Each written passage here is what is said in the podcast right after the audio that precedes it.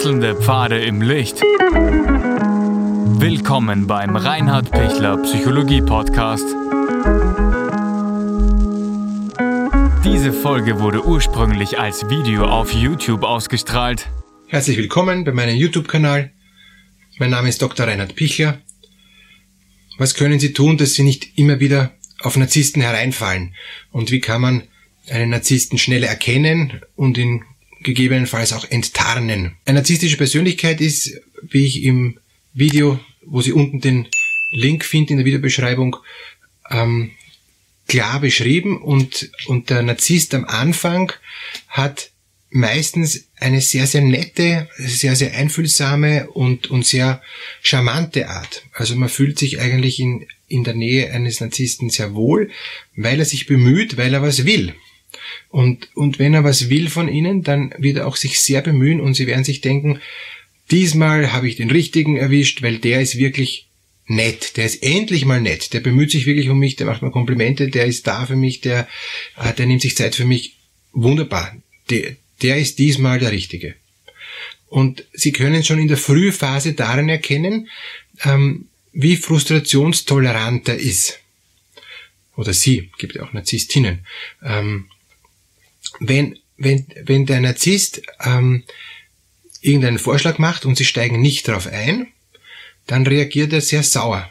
Dann reagiert er ablehnend und, und demotiviert und hat irgendwie überhaupt keine Lust mehr. Während ein Nicht-Narzisst ist bereit zu äh, auch einen Kompromiss zu finden oder auch mal was anderes zu machen, auch einmal von seinen Ide Ideen und Idealen loszulassen. Das ist ihm der Narzisst nicht oder nur sehr schwer.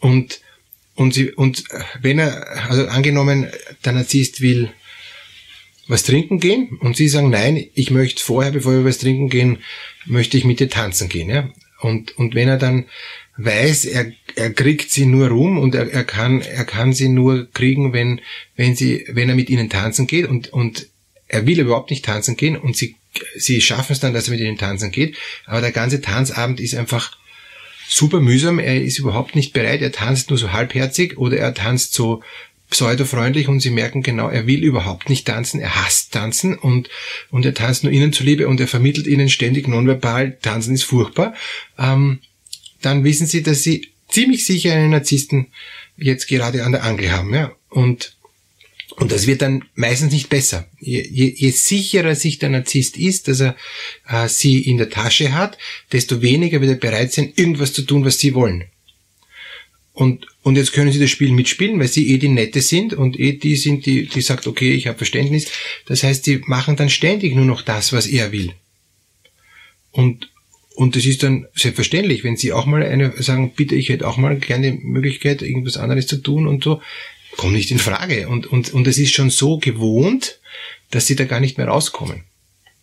Und das ist leider sehr schnell eine Gewohnheit geworden in, in, in dieser Beziehung dann, weil alles, was sie zweimal akzeptiert haben, gilt eben als Muster. Und alles, was ein Muster ist, kann dann der andere sagen, wieso? Das war die letzten zweimal auch so, warum spinnst du auf einmal jetzt herum? Wieso machst du das nicht, was ich, was ich sagen will? Und was ich brauche und was, was, was ich erwarte und, und was wir uns ausgemacht haben und, und das ist ja unsere gemeinsame Meinung. Und, und, und wenn der Narzisst merkt, uh, jetzt ist er zu weit gegangen oder jetzt hat er eben sie verletzt, dann kann er sehr gut wieder auf sie zugehen, kann sehr gut wieder sie trösten, aber sie werden merken, er tröstet sie nur, damit er sie wieder kriegt, damit sie wieder bei guter Laune sind, damit sie ihm wieder verzeihen und dann zieht er sie sofort wieder auf, auf seine Seite rüber. Also er ist überhaupt nicht bereit, sich wirklich auf sie einzulassen. Daran kann man auch einen ähm, Narzissten erkennen. Der kann gar nicht sich in sie hineinversetzen. Das kriegt er, kriegt er nicht hin, der, der spürt das nicht.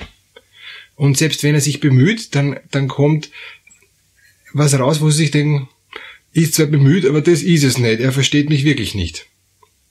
Und wenn er wenn er trotzdem so geschickt ist, dass er sich sehr gut versuchen kann, so, so pseudomäßig hineinversetzen, dass, dass sie merken, ja, das, das stimmt, das hat er jetzt recht, dann bleibt es aber irgendwie eher so im, im Intellekt, im Hirn, im, im, in, in der Kognition und, und kommt nicht so ins Gefühl rein. Also sie, sie merken dann oft, spüren du das überhaupt nicht. Es mir wirklich geht, spürt er nicht. Oder er verletzt sie, ähm, in, in, indem er sie anbrüllt und sie sind komplett dann von den, von den Socken, ähm, warum sie das so angebrüllt hat, also wirklich auch Gewalt ähm, dann schon im Spiel ist, obwohl ihr noch gar nicht fix zusammensetzt zum Beispiel, oder schon sogar am Anfang, aber dann ist schon Gewalt im Spiel und sie denken sich, es geht ja gar nicht und sie ziehen sich zurück.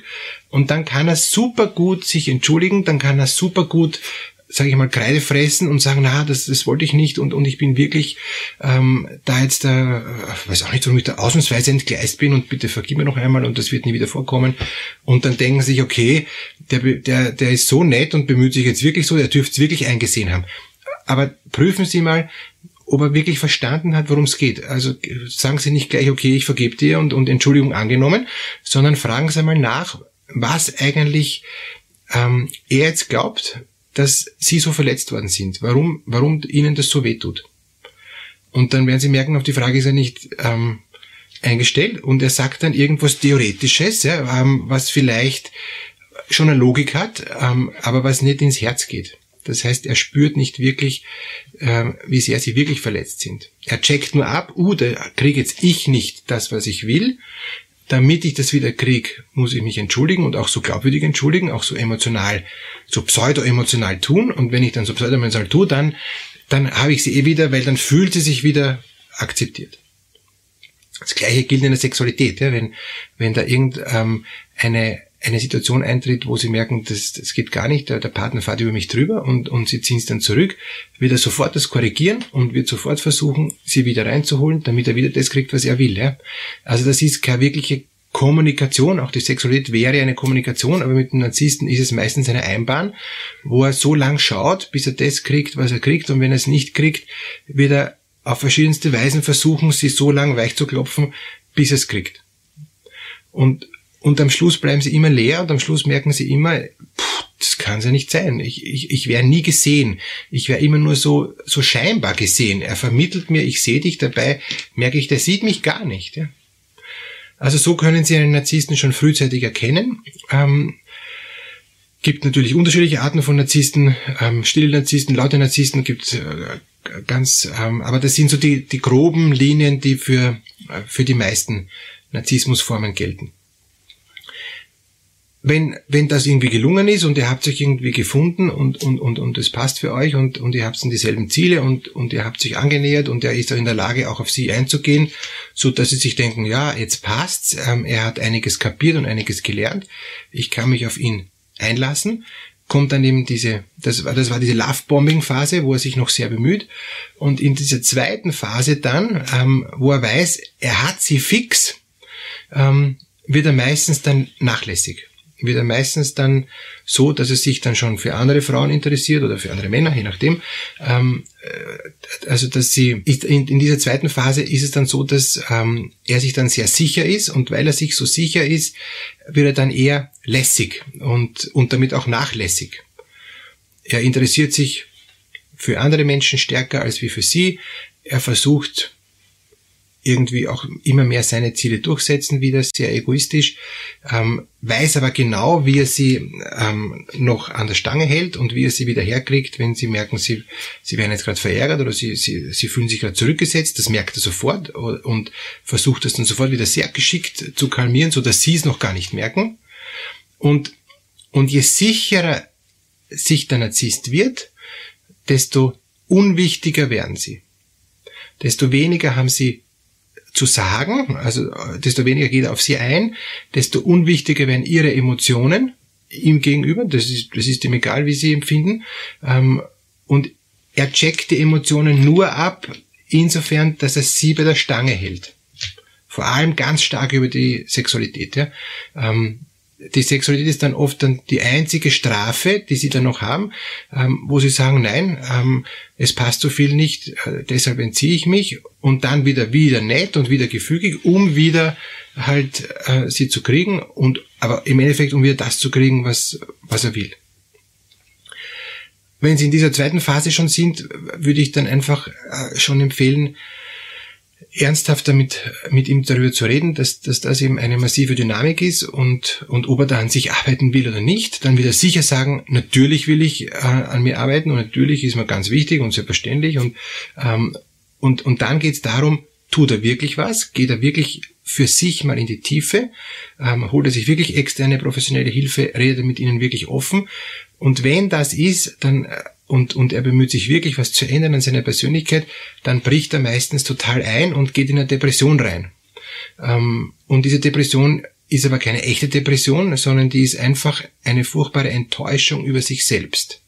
Und diese Enttäuschung über sich selbst verunsichert ihn dann sehr und ähm, die kann er nicht lang aushalten, diesen unsicheren Zustand. Deshalb geht er dann schnell wieder rauf in, ähm, in, in den ganz überhöhten Selbstwert dann auch wieder.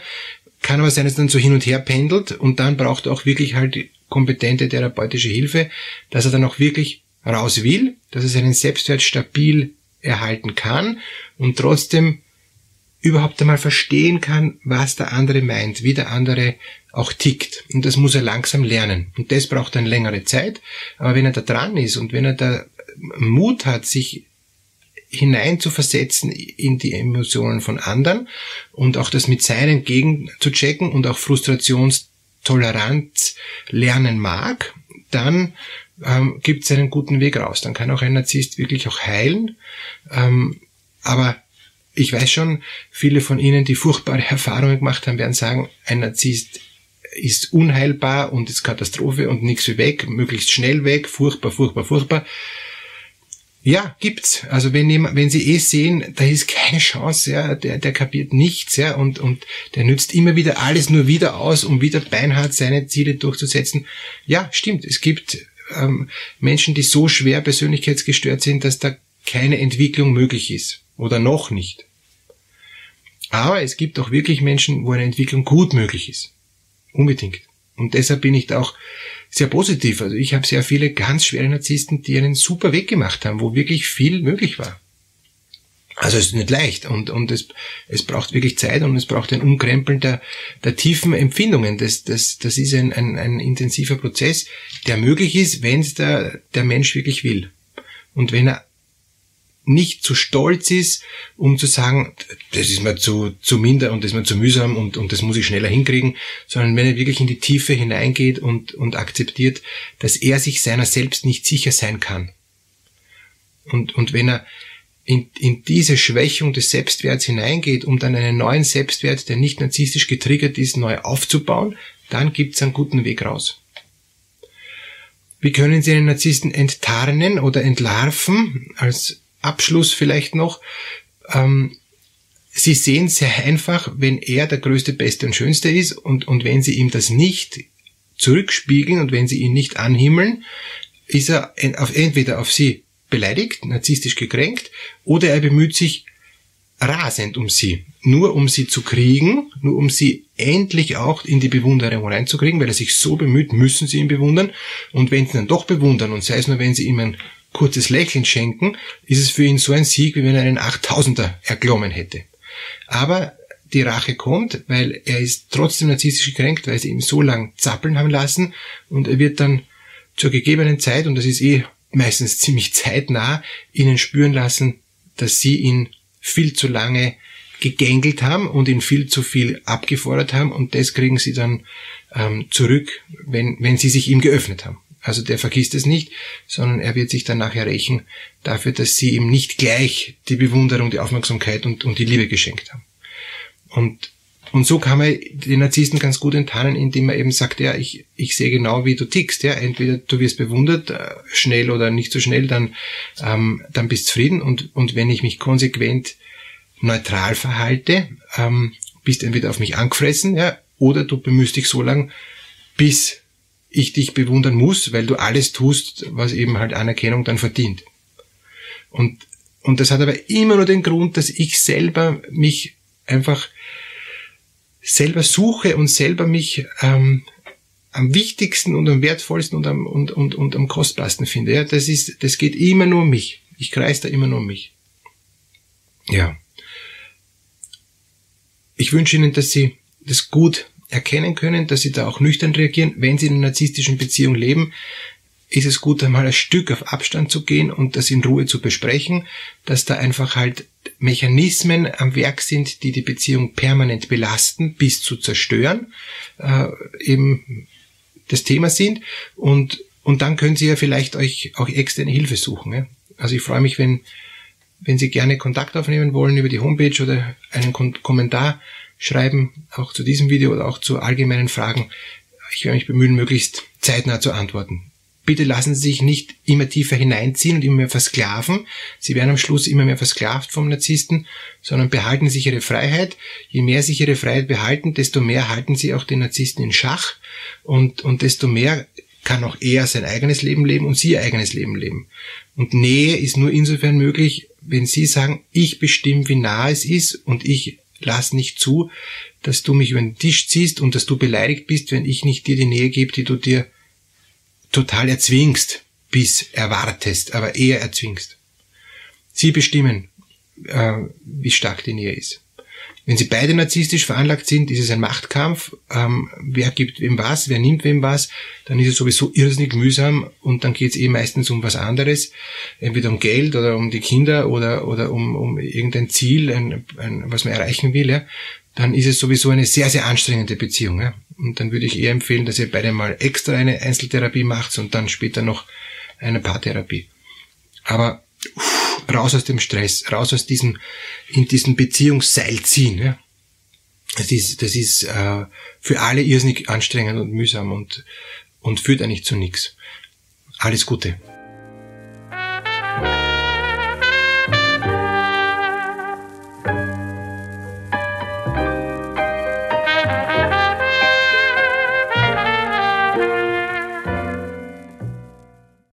Wenn Ihnen diese Podcast-Episode gefallen hat, geben Sie bitte eine positive Bewertung ab. Wenn Sie Fragen oder Anmerkungen haben, können Sie Herrn Dr. Pichler unter seinem Blog reinhardpichler.at kontaktieren. Vielen Dank fürs Zuhören und bis zur nächsten Folge.